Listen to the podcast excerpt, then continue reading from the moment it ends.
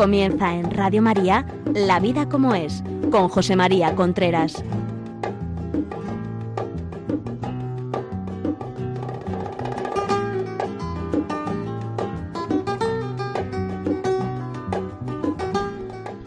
Buenos días amigos, aquí estamos nuevamente en La Vida como es, el programa de cada 15 días pueden escuchar aquí en Radio María. Les habla José María Contreras. Este programa, como ustedes saben, pueden verlo en Facebook Live, en directo. Ahora mismo conectan Facebook, Radio María y pueden ver el programa. Saludo a todos los que nos estén viendo por Facebook y les deseo que lo pasen bien y que si tiene alguna cosa no lo digan. Ya saben que la vida como es, nos pueden preguntar lo que quieran a la vida como es arroba radiomaria.es. Sé perfectamente y les pido perdón porque hay algunas, algunos correos que no he contestado todavía. Eh, yo les prometo que hoy, mañana, pasado están contestados. A ver si lo cumplo. bueno, mm, por otra parte, si este programa o programa anterior de Radio María quieren escucharlos, puede ir al podcast de Radio María. Entra en Radio María, La Vida como es, van a podcast y allí tienen. Si lo hacen por el móvil, a lo mejor no pone el título del programa. Si lo hacen por por un ordenador, ahí sí les sale el título del programa de lo que hablamos en la ocasión del programa que ustedes quieran bajar. También, si quieren que le mandemos este programa u otros programas, lo pueden mandar, a la, lo pueden pedir al teléfono 902 500 518 902 500 518 y ahí les mandamos en un DVD o en un MP3, les mandamos los programas anteriores. Comenzamos. Hoy vamos a hablar de educación en valores educación en valores. Ahora mismo en algunas partes del mundo, en algunas ciudades no se quiere, en algunas culturas no se quiere hablar de valores. Yo no sé muy bien la razón, aunque podía, puedo imaginarme, pero todo lo que sean mm, valores es positivo para el ser humano. Muchas veces parece que no queremos que la gente se comporte bien, queremos que la, la gente esté corrompida. Si no lo queremos de una manera directa, lo queremos de una manera indirecta, no haciendo nada para que ocurra lo contrario, para que la gente, digamos, no esté corrompida. Educación en valores. ¿Qué son valores? Vamos a, a, decir primero qué es un valor. Un valor es la verdad conocida. Es decir, un valor es tener la verdad en la cabeza. Un valor es, por ejemplo, no mentir, ser veraces. Eso es un valor. Esta persona es veraz, luego tiene el valor de la veracidad. Esta persona es sincera, luego tiene el valor de la sinceridad. Esta persona vive el pudor, luego tiene el, el, valor de ser pudorosa.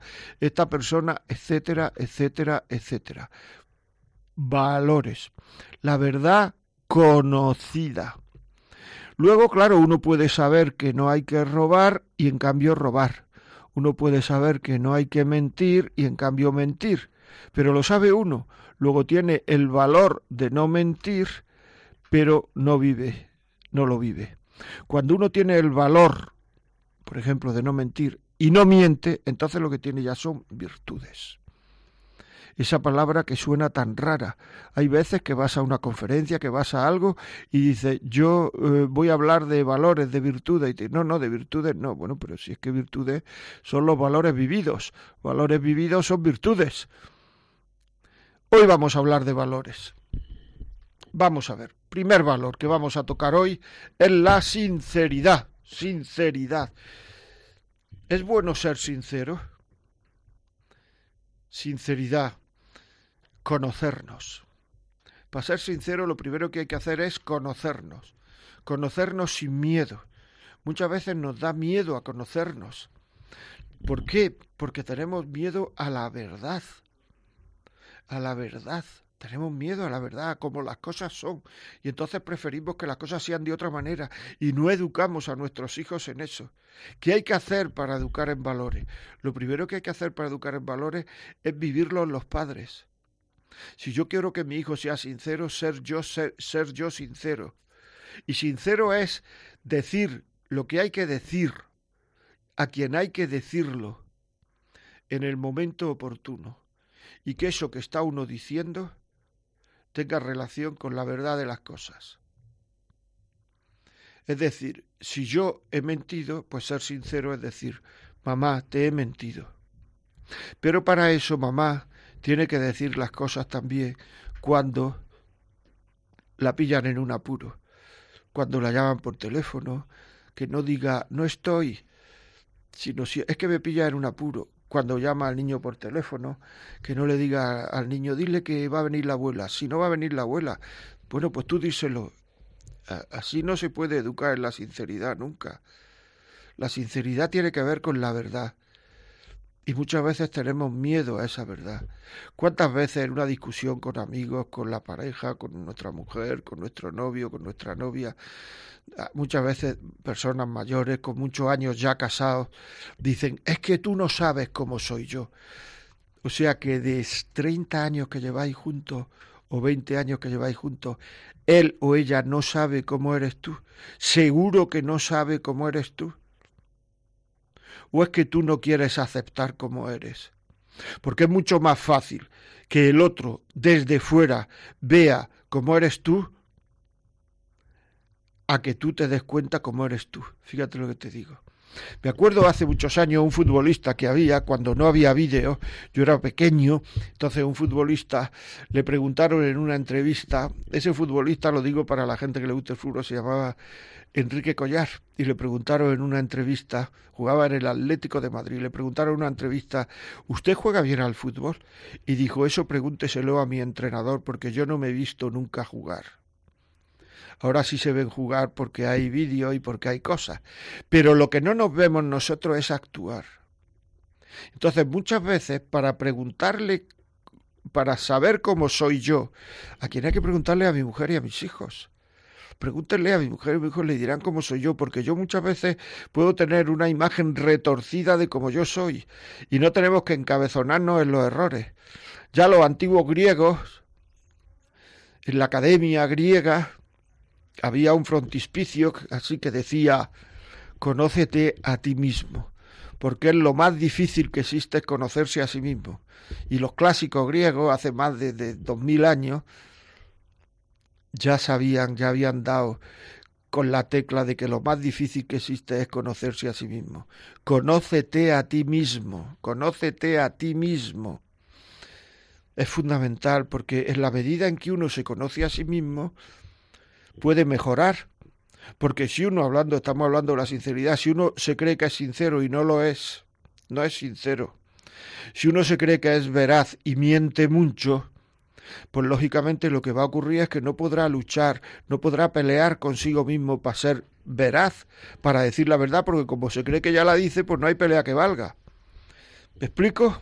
Es que eso es muy importante. Si yo no sé que tengo un defecto, no puedo quitarlo. En la medida en que sé que tengo un defecto, puedo quitarlo. Y eso es el conocimiento de uno mismo. Y eso es ser sincero con uno mismo y no, no contarse rollos. Pensar de verdad. No pensar lo que a mí me interesa, sino de verdad. Yo soy sincero conmigo mismo. Porque el tener miedo a la verdad es, es una cosa muy mala. Pero tener miedo a la verdad personal, a la que uno es, eso es suicida. Es suicida tener miedo a la verdad personal. Y muchísima gente tiene miedo a la verdad personal. Y no hay que confundir, y esto hay que decir solo a los niños, el ser sincero con ser espontáneo. O sea, una persona puede ser espontánea, que quiere decir que puede, todo lo que le viene a la cabeza lo dice, pero eso no es ser sincero. Eso muchas veces es ser imprudente. Una persona que todo lo que le viene a la cabeza lo dice es imprudente. Y luego dice, es que yo soy muy sincero, digo todo. No, no, que eso no tiene que ver con la sinceridad. Que eso es ser un metepatas, que eso es ser un imprudente, que eso es ser una persona que no tiene control con uno mismo, que no tiene ningún autodominio personal. Eso es ser una persona que no sabe callar lo que tiene que callar. Eso es una persona que no sabe comunicar porque no sabe lo que conviene decir en un momento dado. Y lo que conviene decir en un momento dado está en función del estado de ánimo del otro y está en función de si lo que yo voy a decir en un momento dado es una cosa relevante o no. O sea, no puedo coger y, decir lo primero que viene a la cabeza. Que viene a la cabeza una cosa y sin procesarla, sin pensarla, sin nada, vale, la suelto. Eso es ser un generador de conflictos. Por tanto, no no llamemos sinceridad a lo que realmente es espontaneidad. La sinceridad es una virtud. La espontaneidad, en muchísimas ocasiones, es un defecto. Alguna vez ser espontáneo está bien, pero, pero en general trae más, tiene más de defecto que de virtud, porque tiene mucho de no contemplar las cosas, tiene mucho de no decir lo que conviene, tiene mucho de herir a los demás por esa espontaneidad y tiene mucho de faltar a la verdad. Lo que uno dice espontáneamente falta a la verdad en muchísimas ocasiones, porque es lo que él piensa sin madurar, sin pensar, sin, sin procesar una cosa. ayudar al que nos quiere. Eso es una forma de ser sincero también. Es decir, cuando la gente es sincera con nosotros, cuando la gente es sincera con nosotros, no podemos nunca, porque uno es sincero con aquellas personas que lo quieren, pero lo que uno no puede hacer nunca es utilizar esa información que nos dan en momentos de debilidad del otro para arremeter contra ellos. Si viene nuestro hijo y nos dice, mamá, es que mira lo que he hecho, es que he hecho esto, es que no he estudiado, he estado toda la tarde pensando en estudiar, eh, pero en cambio no lo he logrado y tal. Nosotros tenemos que animar a esa persona, tenemos que hacer que vaya para adelante. Y luego cuando nos enfademos con el niño alguna vez, no decirle, lo ves, ya me decías el otro día que es que algunas veces no estudias porque lo intentas pero no puedes, es que eres un vago. Todo eso al niño lo que hace es hundirlo. Eso pasa también en las relaciones de pareja. Muchas veces, muchas veces, nos cuentan cosas en la intimidad y nos cuentan defectos personales que tienen las personas, que tenemos las personas, nos cuentan, y eso en la primera discusión lo utilizamos contra el otro. Eso tampoco se puede hacer. No se puede hacer porque eso es una forma de cargarse la comunicación. Es que, mi, es que mi pareja, en mi matrimonio, no, no hay comunicación. ¿Cuántas veces has utilizado tú eso que te han contado, esas intimidades que te han contado, esos momentos de sinceridad del otro, cuántas veces lo ha utilizado contra él, contra ella? Todas estas cosas son muy, muy importantes muy importantes. Y en esto tenemos que ir educando a, a, a, los hijos. Tenemos que saber que nuestros hijos y nosotros tenemos limitaciones. Tenemos cosas, tenemos todos, tenemos un carácter complicado, un carácter difícil, un carácter con muchos defectos. Y eso es consecuencia del pecado original, si es que no se le puede llamar de otra manera. Tenemos un carácter con muchos defectos, tenemos un carácter difícil. Y ante esas limitaciones, nosotros desde dentro tenemos que enseñar a nuestros hijos a intentar mejorar, pero no perder la paz. Todo lo que sea perder la paz, todo eso que tanta gente dice con un desasosiego tremendo es que no me aguanto. No te aguantas, pero pierdes la paz. Eso está mal uno tiene que comprenderse a sí mismo, que uno tiene que aceptarse que no es perfecto. Uno tiene que aceptar que no es perfecto. En esta vida de la cual estamos ahora, parece como si tuviéramos que ganarnos el cariño de los demás. Y como si no tenemos el cariño de los demás, parece que, que, que no somos nadie, cuando es mentira, porque la razón más profunda del ser humano, la razón más profunda del ser humano, lo más profundo que tenemos que conocer de nosotros mismos es que somos hijos de Dios. Eso es nuestra realidad más profunda. Y eso ya lo abarca todo. Pero como hay gente que no valora esto, que no lo sabe, o que no cree y no lo quiere saber, pues entonces tiene que demostrar a los demás continuamente, continuamente, que merezco la pena ser querido. Y para eso se convierte uno en un Superman, en un Superwoman. Todo lo tiene que hacer bien, nada puede salir mal. Entonces, claro, ahí viene una falta de autoestima tremenda. Porque tenemos que comprendernos y tenemos que comprender a los demás, a nuestros hijos, a nuestro marido, a nuestra mujer, que el ser humano es un ser que se equivoca, que nos equivocamos, que nos equivocamos que nos equivocamos, lo digo otra vez, y que no pasa nada, que lo importante no es acertar, lo importante es mejorar, es luchar por mejorar, luchar por mejorar, eso es lo importante, luchar por mejorar, pero el, el, el, equivocarse, pues ¿qué vamos a hacer? Todos nos equivocamos el ver que tenemos defectos, todo, y además vemos que tenemos defectos, precisamente porque eso es muy bueno para intentar mejorar nuestros defectos, para intentar mejorar. Una persona que no viese que tiene defectos no puede mejorar. O sea que... Muy bien. Pues vamos a hacer un paroncito, una canción de maná. Vamos a ver cómo funciona esta canción, si le gusta, y seguiremos luego informando.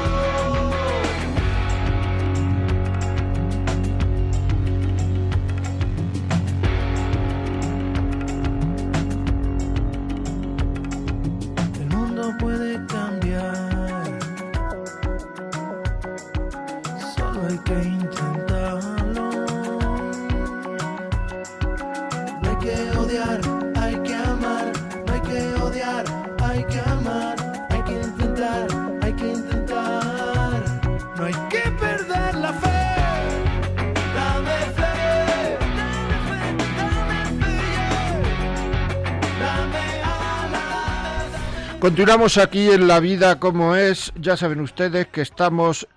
Hasta ahora no se ha visto el Facebook Live. No había imagen, había sonido, pero no hay imagen. Ya hay imagen. Pueden ver ustedes el programa por Facebook Live. Eh, también nos pueden escribir si quieren a la vida como es arroba radiomaria.es contándonos lo que quiera relacionado con la educación de los hijos. Todo, todo, todo ayuda a los demás. Fundamentalmente los testimonios. Y por otra parte, si quieren este programa, pues pídanlo al 902-500-518. Le mandamos el programa en un DVD. Si quieren oírlo en podcast, La vida como es entran en Radio María, La Vida como es, y ahí pues buscan el podcast y ahí lo tienen. Dentro de mañana ya estará pasado mañana. Muy bien, seguimos. Estamos hablando de sinceridad a la hora de educar, sinceridad a la hora de educar. Otra cosa importante es saber gobernarnos nosotros y no dejarnos engañar. El engaño generalmente viene de dejarse llevar por los sentimientos, por la ira, por los deseos, por los gustos, por las ganas, cuántas veces nos engañamos a nosotros mismos. Y una cosa que deseamos muchísimo después de haberla hecho, inmediatamente después de haberla hecho, nos decimos, ¿y yo para qué he hecho esto? Y ya tenemos sentimiento de culpa, sentimiento... Eso es falta de saber dominarse uno a sí mismo. Eso es no saber cómo uno es. Eso es falta de sinceridad a sí mismo. Otra falta de sinceridad a sí mismo es no saber decir no no saber decir no. Hay momentos en la vida, muchos momentos en la vida, en que uno tiene que decir a los demás no. Es que me deja, es que entonces voy a dejar de ser amigo, es que puede dejar de ser mi novio, es que puede dejar... No, no, no. El no saber decir no es hacerse una persona que se deja llevar por sus sentimientos y por los sentimientos de los demás. Es una persona a la que le falta personalidad, porque lo único que desea es agradar y agradarse, independientemente de lo que le pidan. Yo me he encontrado con muchas personas de esto que han venido precisamente a hablar, a, a comentar, con muchísimas personas así. ¿Qué hacer? ¿Cómo aprender a decir no? Es que me baja la autoestima. En el momento en que digas tres veces no, la autoestima empezará a subirte, porque tienes, vas teniendo criterio, vas teniendo personalidad, vas siendo como tú quieres ser. Muchas veces no somos como queremos ser porque no sabemos decir no. Tenemos que sabernos, saber y sabernos decir no. Muchas veces el ser sincero quiere decir contar las cosas, fíjate lo que voy a decir, contar las cosas antes de que pasen a las personas que pueden ayudarnos vemos que podemos meter la pata, vemos que podemos ser infiel a nuestra mujer, a nuestro marido, a Dios, a quien sea, vemos que podemos, y entonces antes de que ocurra, a esa persona en la cual tenemos confianza, o, al párroco de la parroquia, o a quien sea, ir y decir, mire usted, es que puedo caer en esto, es que puede ocurrir esto, es que tengo muchas ganas de robar en el supermercado, ¿qué hago? Tengo muchas ganas de ser infiel, tengo muchas ganas de... Y entonces, sincero antes, antes de que las cosas ocurran, manifestando nuestros deseos, nos ayudarán de verdad, nos ayudarán a acercarnos a la verdad, a no caer en eso que no queremos caer.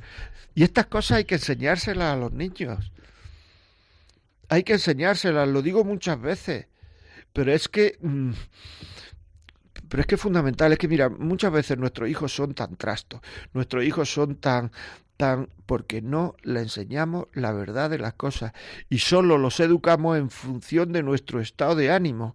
Si ahora tengo un estado de ánimo positivo, lo dejo hacer una serie de cosas, si luego lo tengo negativo, dejo hacer una serie de cosas. O lo educamos en función de lo que a nosotros nos parece, sin haber contrastado eso que nos parece. El fundador de la educación permisiva, pidió perdón públicamente en Estados Unidos por haber engañado a mucha gente, la permisividad. Pidió perdón por haber engañado a mucha gente. Hay mucha gente que ha educado a sus hijos, déjale hacer lo que quiera porque eh, así saldrá bien. Déjale hacer, no le pongas barreras, no le pongas límites, que haga lo que quiera. Eso ha sido la educación de casi una generación. ¿eh? Y entonces, claro, han salido gente sin dominio de ellos mismos, sin saber decirse que no, sin saber por qué tienen que exigirse. Son gente que se exige solo por ambición o por dinero, pero no saben exigirse por amor. Esto es muy importante. Una persona que no sabe exigirse por amor al otro es una persona que no tiene ninguna personalidad porque no porque ha sido educada y e, o él sea, o ella se ha educado a sí mismo en la permisividad. Y al no saber exigirse por haberlo al otro, no sabe exigirse, no sabe querer, por tanto, y son gente bastante desgraciada. Porque una persona no sabe querer, le llama querer solo y exclusivamente, única y exclusivamente a lo que le pide el cuerpo, nada más que a lo que le pide el cuerpo no sabe querer de otra manera. Y entonces protesta por todo.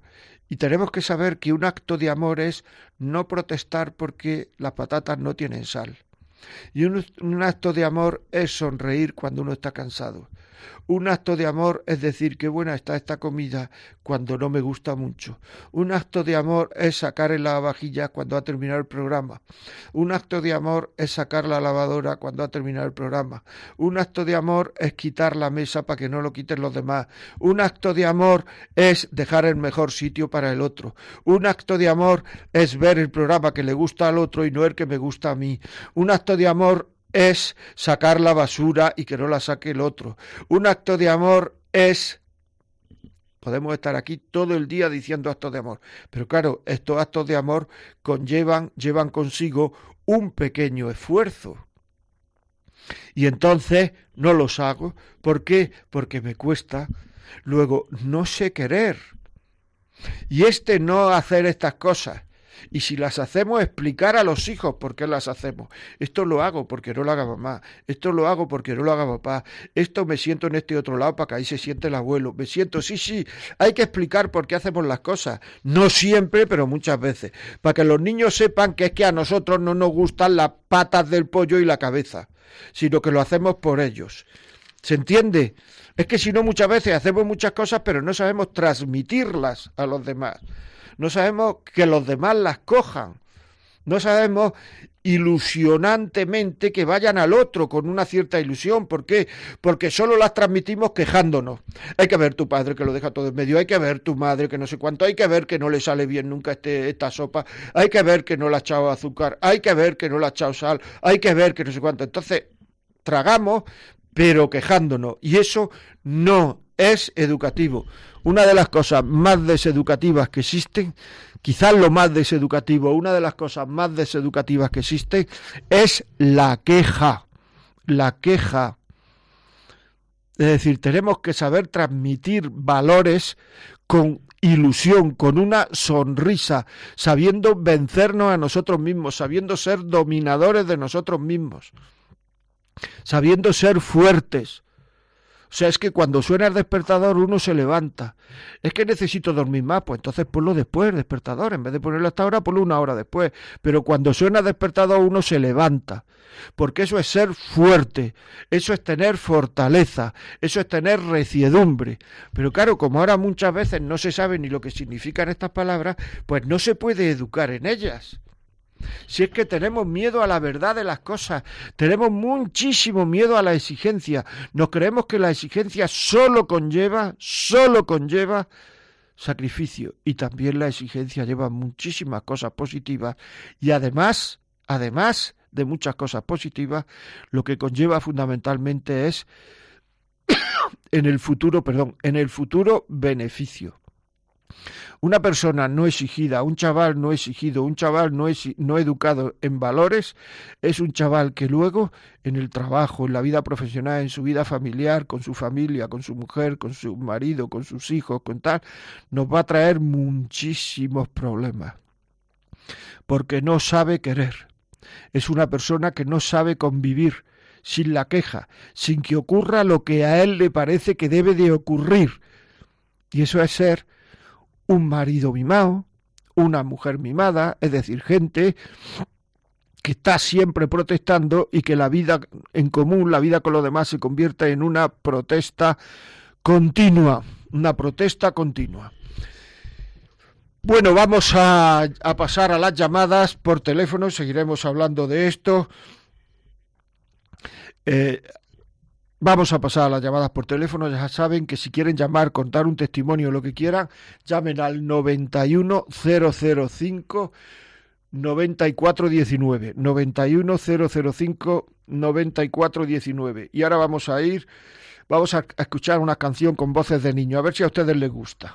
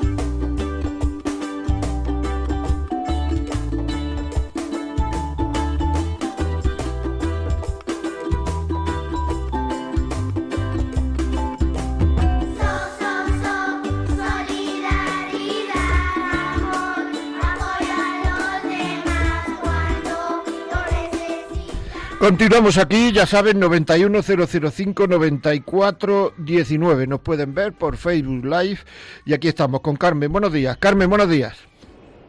Hola, buenos días. ¿Qué me cuenta? Mira, yo es que tengo ahora mismo un niño de 15 años y la estoy pasando mal, mal, mal, porque no sabemos cómo educarlo ya, no sabemos. Tengo dos niñas más que ya están grandes y perfecto, no he tenido ese problema con la adolescencia pero este no se quiere levantar para el cole, no se quiere acostar por la noche, le quito las Nintendo, se la guardo una semana, vuelve otra vez, no sé qué hacer. Ya estamos desesperados su padre y yo. No sabemos qué hacer con él. ¿Cómo conquistar y no lo sabemos?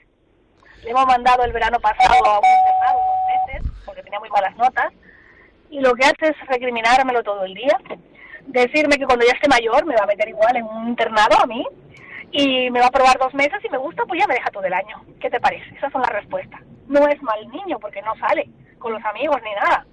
Más que los viernes y a las 11 de la noche ya está en casa.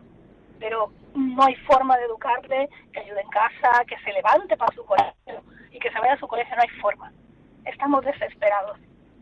¿Y por qué no intentan hablar con el profesor, con alguno de los profesores y se lo explicáis a ver qué os dice? Porque claro, yo no conociendo al niño, pues eh, puedo decir poco. Yo diría dos cosas. Que hable su padre seriamente con él sin recriminarle nada, sino que se vayan a tomar un refresco por ahí o lo que sea y, y, y nos lo invite a merendar y mira, esto tú, a ti te gustaría que tus hijos te hicieran esto, pero de hombre a hombre, digamos, para que el chaval eh, te hiciera esto, te hiciera lo otro, tú no te das cuenta que así a ti te gustaría hacer sufrir a los demás, hacer, no, pues mira, es que eh, estamos sufriendo por esto, lo estamos pasando mal, a ti te gustaría cuando tú conoces a tu novia, cuando la conozcas, cuando pues entonces intentas hacer una familia, etcétera y tal, o que sus hijas, sus hermanas mayores también le digan alguna vez si es que puede, pero lo de su padre, lo del padre suele funcionar y hacer que se ponga en el lugar de uno, que por qué y por otra parte también a lo mejor al profesor cuál es la forma más idónea para que para entrar eh, y para decirle a lo mejor o para motivarlo ir cogiendo información de lo que los demás piensan. Si claro no es mal niño está en la adolescencia claro pero y sobre todo no enfadarse, o sea, no enfadarse con él en la medida de lo posible. Yo ya sé que el tema no es fácil, no enfadarse con él en la medida de lo posible, pero, pero intentar que su padre, yo le diría dos cosas para concretar. El colegio a ver qué dice el profesor que más lo conoce o la profesora y, y luego eh, que, que tenga una conversación con el padre. Muy bien, continuamos. Continuamos aquí. Eh, eh, no oigo, pero tenemos otra llamada. Miguel, buenos días. Hola, buenos días.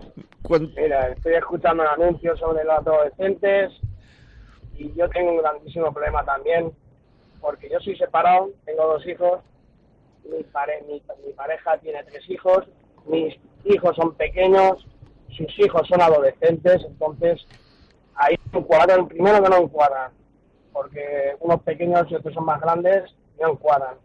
Pero el problema no es ese, el problema es que hay un adolescente que tiene 17 años que es imposible de reaccionar con ella porque es que pasa de todo totalmente. No hace caso a nada, eh, coge sus cosas por donde, vamos, como quiere ella, hace lo que quiere, incluso grita, amenaza a su madre también. Yo, gracias a Dios, no soy el padre, no puedo decirle nada, no puedo castigarla, no puedo, entonces no me puede discriminar nada, pero ella sí que hacia la madre, vamos, la tiene, vamos, la tiene pues cansada, cansada, porque no sabe qué hacer con ella, porque solo va a hacer cosas cuando hay chantaje y cuando necesita una cosa, y punto. Cuando necesita una cosa o cuando quiere una cosa, pues entonces hace cosas y hace caso, pero vuelve otra vez a lo mismo. Cuando ya, ya obtiene eso, ya vuelve otra vez como si el carácter otra vez, vamos. ¿Y tú vives con ella? Sí, sí, claro, ya llevamos dos años juntos y el primer año vale, pero el segundo ya este es el segundo y este es más.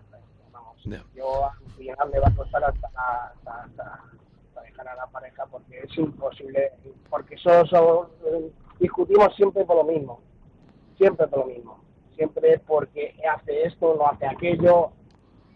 Después tiene la hija, la otra hija, que es más mayor, que esa sí que hace cosas. Después el chiquillo suyo pequeño tiene 14 años, vale, está claro, pero aún todavía no hace nada maldad ni hace cosas que no puedes discriminarle, porque quita la mesa, eh, recoge esto, recoge su cuarto, lo hace sin renegar. Pero la mayor lo hace lo mismo, lo hace sin renegar. Pero la que se dice de 17 años es, imposible, es imposible porque te, te salta por amenazas, te suelta dejar en paz, unas miradas que si digo, no, matara, estaría muerto. Entonces, no sé qué hacer con ella, no sabemos qué hacer con ella. Ya, pero tú dices que tú no le dices nada. Pues eso es que, claro, yo no la conozco. Me dicen que es muy no, Pero digo, ¿y si tú hablaras con ella? He hablado con ella, pero nada. Nada. Ha pasado totalmente. Pasa. Yo se lo dije perfectamente. Vamos a llevarnos bien. Haz caso a tu madre. No la trates así y hablar con el profesor, con un profesor, con una profesora, a ver que, que, que, que alguien, alguien mayor que pueda tener influencia en ella. No sé quién puede ser, pero alguien que pueda tener influencia en ella. O sea, alguien de, de la familia que pueda tener influencia o, o alguien del colegio o el párroco, yo que sé, alguien que pueda, eh, o un tío, o un, no sé, alguien que pueda tener influencia en ella, pues eh, yo creo que sería una buena cosa el que pudiera hablar con ella, porque claro, es que los chavales con, con 17 años, con 15, con 14, con 16, son, son una efervescencia, un festival de hormonas, de y entonces, claro, por otra parte, si, si ven que sus padres a lo mejor pues no están muy seguros en lo que le piden, dudan en lo que le piden, son temas, son temas complicados, pero claro, habrá que conocer, o sea, lo fundamental para corregir a una persona es conocerla. Entonces no es fácil desde aquí decir una cosa que pueda. Muy bien, pues seguimos aquí hablando de valores 91005 9419. Nos interesaría que alguien nos contara cómo ha educado a su hijo o a sus hijos y han salido bien, porque eso, ¿qué han hecho para que sus hijos salgan bien? Porque es que si no, puede pasar y, puede ser desesperanzador para muchos de nuestros oyentes el pensar que haga uno lo que haga, los hijos tienen a la fuerza que salir mal. No es verdad, este señor que acaba de llamarnos, pues nos dice que tiene un hijo pequeño o que su, la persona con la que está viviendo tiene un hijo pequeño que no que lo hace bien las cosas y una hija mayor de esta 19 que las cosas las hace razonablemente bien, o sea que no tiene, pero contarnos qué han hecho, contarnos ustedes qué es lo que consideran más importante en la educación, me acuerdo hace ya algunos programas que llamó una señora que me llamó la atención porque dijo, lo, lo, más importante en la educación desde que un niño nace es no estar siempre encima de él, no darle tanta importancia, es decir, no convertir al niño en el centro de, todo, en el mal sentido de la palabra, en el sentido de que él se lo merece todo, lo desea todo, lo quiere todo, lo puede todo y, lo, y, y tenemos que dárselo todo. No, hay que saber al chaval saber, esto me pareció que era interesante y ayudó a gente. Luego, si tienen ustedes ideas que puedan ser interesantes, que puedan ayudar a gente, pues díganosla, díganosla al 910059419. ¿Qué hay? Buenos días. Buenos días, desde Granada. Hombre, desde Granada. ¿Qué, qué me cuenta? Pues yo eduqué a mi hijo en los valores. Sí y no en el cristianismo, que entonces hace 30 años te la escuela a elegir. Yo soy una conversa sí.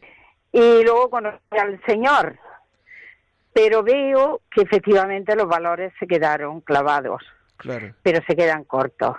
Se quedan cortos, ¿verdad? Se quedan cortos. Bueno, ya tiene mi hijo 39 años y ayer eh, al mediodía, después de bendecir la mesa, que es de las poquitas cosas que he conseguido bendecir los alimentos, pues eh, me planteó el tema él y una sobrina que es de Galicia, que ha venido a pasar unos días aquí a Granada con nosotros a tomar el sol.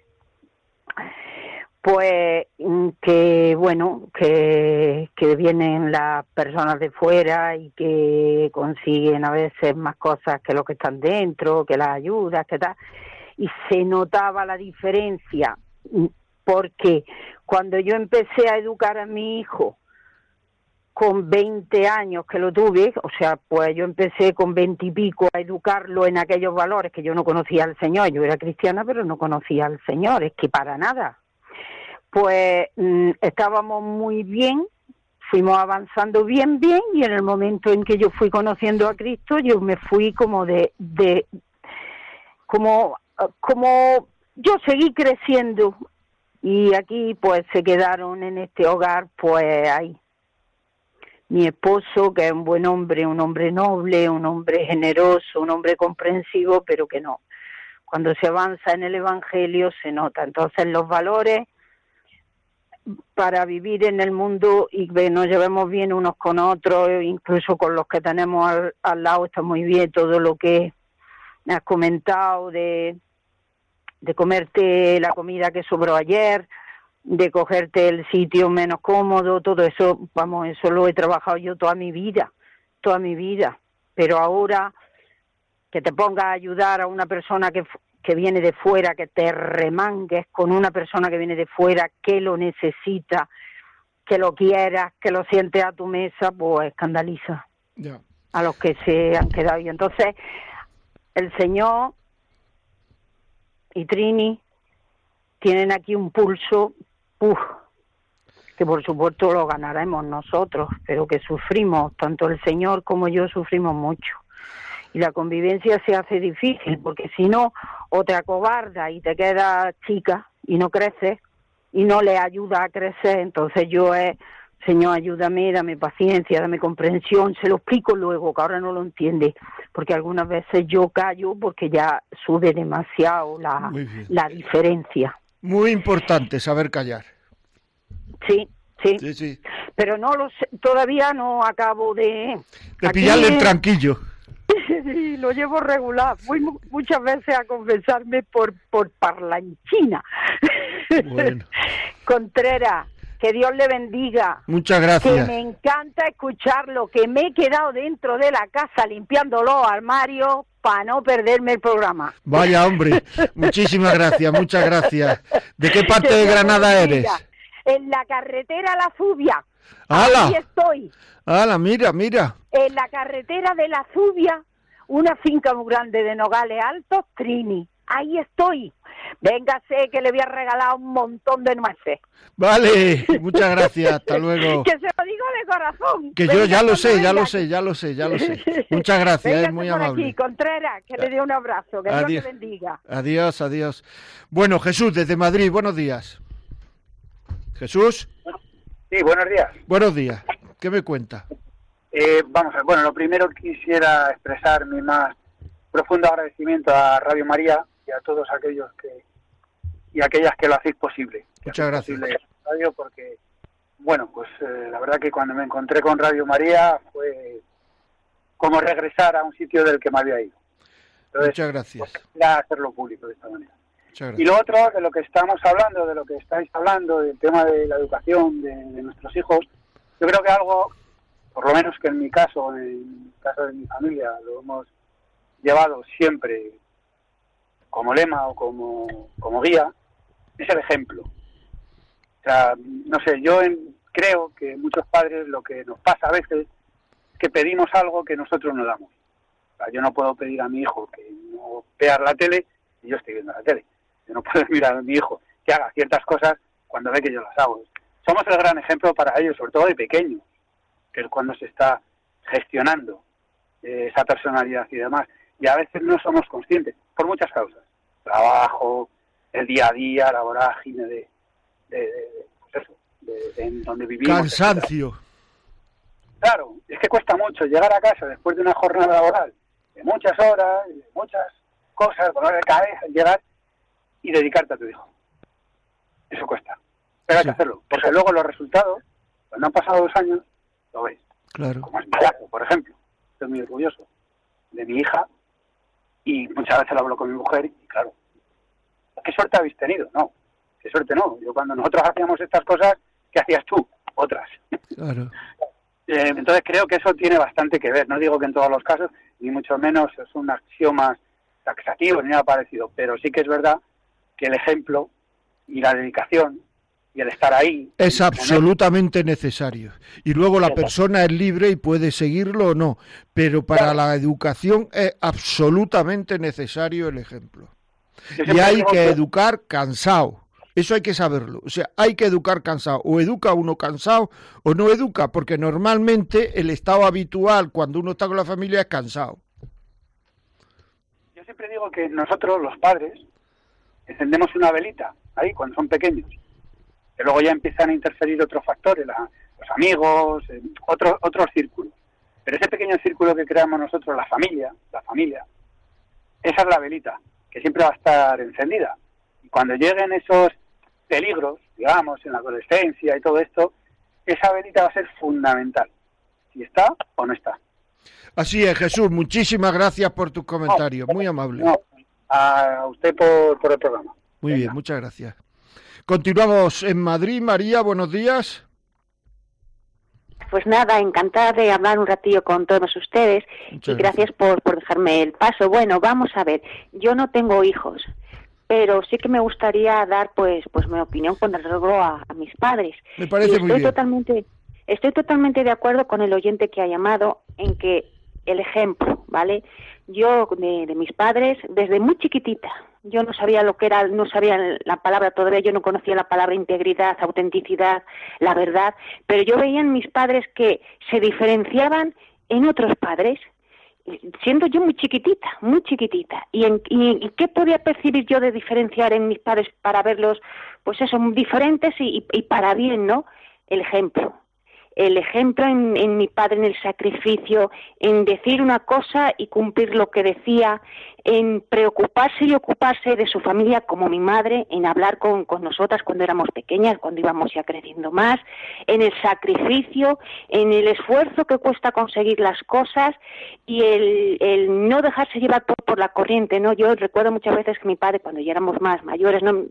Pues yo decía, pero es que esto, pues hombre, lo hace fulanito, lo hace menganito, y mi padre me decía, hombre, y si uno se tira por el balcón, tú también te tiras por el balcón. Entonces, esas conversaciones con mi padre, vamos, mm, el hacerme ver las cosas, yo a mi padre como a mi madre jamás les he tenido miedo, siempre en la autoridad como padres, ¿no? Y eso lo agradezco yo infinitamente y para mí son mi modelo a seguir. Es decir, yo siempre le pido a Dios, Señor, ayúdame a que sea como mis padres, porque esa integridad, yo creo que una persona, la integridad, la veracidad, la autenticidad, pues es, ¿qué más? Y en valores, en, en, en, todo, en esa educación, yo creo que ayuda mucho, ¿no? Eh, de alguna manera, pues yo creo que, que, que, los niños ahora, pues es el tener, el que tengan, y no es el tener, es el ocuparte y el preocuparte de, de tu hijo, jugar con él.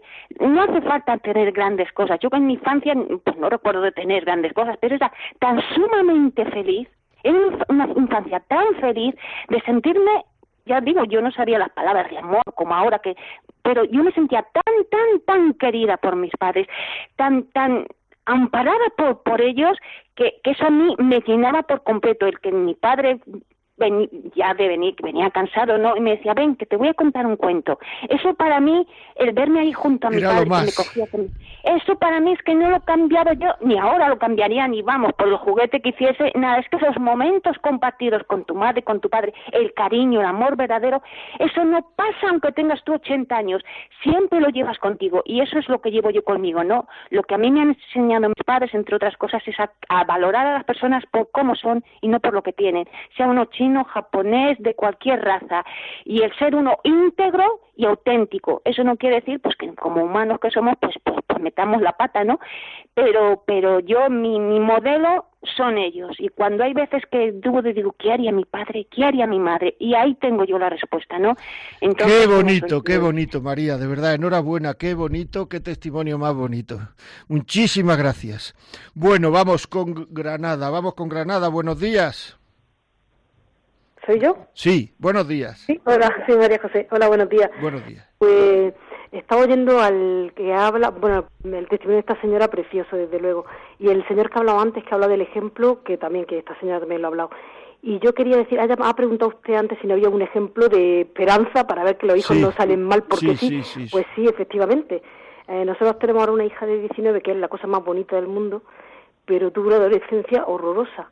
Pues por circunstancias que no vienen al caso lo pasó muy mal, pero mal, mal, muy mal. Eso que, que ya se encendió en nosotros un, miedo de, ver dónde estaba, a dónde abocaba esa niña, porque no era, era un poco mm, peor de lo normal, ¿no? De lo que puede ser una adolescencia complicada. Y nosotros la luz que tuvimos es que todo el mundo nos hablaba de respeto, no le quita el portátil porque la bata, todo el mundo nos hablaba de respetarla, tal. Y a nosotros aquello no, no nos cuadraba, nos parecía que eso era como quedarse en poco. Y, y nosotros tuvimos la luz de que no hay que respetar a los niños, hay que amarlos. Así es, así es. Nos hablaban de respeto, de respeto, pero pero decíamos, pero como sigamos respetándola, esto se, es que esto se va a echar a perder. Y, y nos dimos cuenta que no es respetarla, hay que amar a los niños. Que se sientan queridos.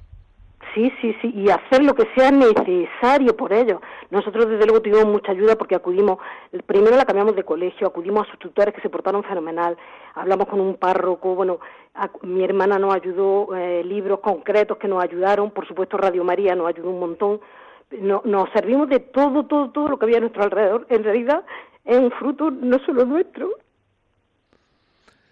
María José, te está emocionando, pero eh, es un testimonio precioso y esta emoción está llegando al corazón de todos los oyentes. Muchísimas gracias por tu llamada, muchas gracias. Bueno, continuamos aquí, lo ves como cuando la gente, o sea, el esfuerzo por las personas tiene su fruto. Muchas veces es que falta cariño a los hijos. ¿Cuántas veces habremos dicho en este micrófono, por mi parte, por parte de oyentes o lo que sea, que para educar lo primero que hay que hacer es que los hijos se sientan queridos por los padres? No que los queramos, que eso es seguro que los queremos, sino que ellos se sientan queridos. Fundamental. Muchísimas gracias, María José, por ese testimonio. En realidad han sido testimonios muy bonitos todos los que hemos todos los que hemos oído y también quisiera dar las gracias, quiero dar las gracias a gente que nos ha escrito, que nos Mar, Mar Mare Nostrum Goharju, Go, Mar Mare Nostrum. Buenos días, nos de Dios. Gracias por sus comentarios, me sirven de gran ayuda.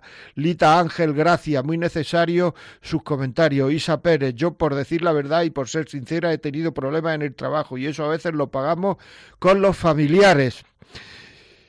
Isa Pérez dice eso, ¿cómo evitar estas situaciones? Claro, pues sabiendo callar, sabiendo callar, lo que ha dicho la señora anterior, María José López Valero, mil gracias, solo eso, mil gracias, solo eso, qué bonito también, ¿eh?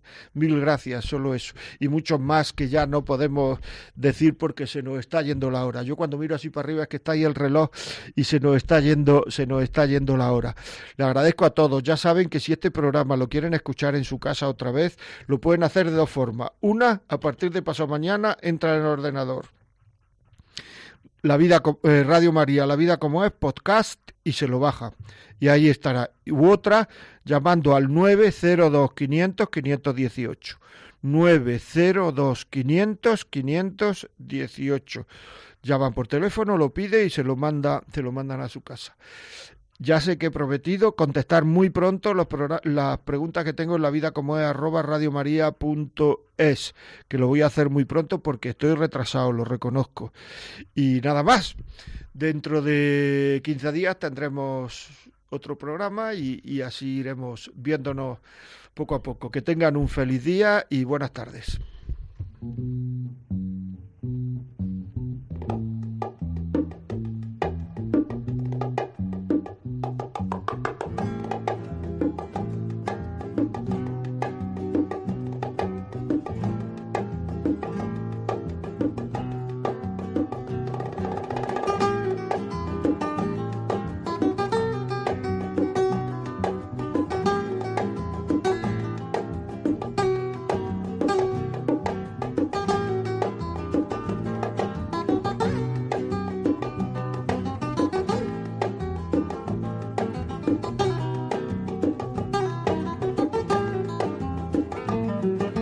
Y así finaliza en Radio María La Vida como es, un programa dirigido por José María Contreras.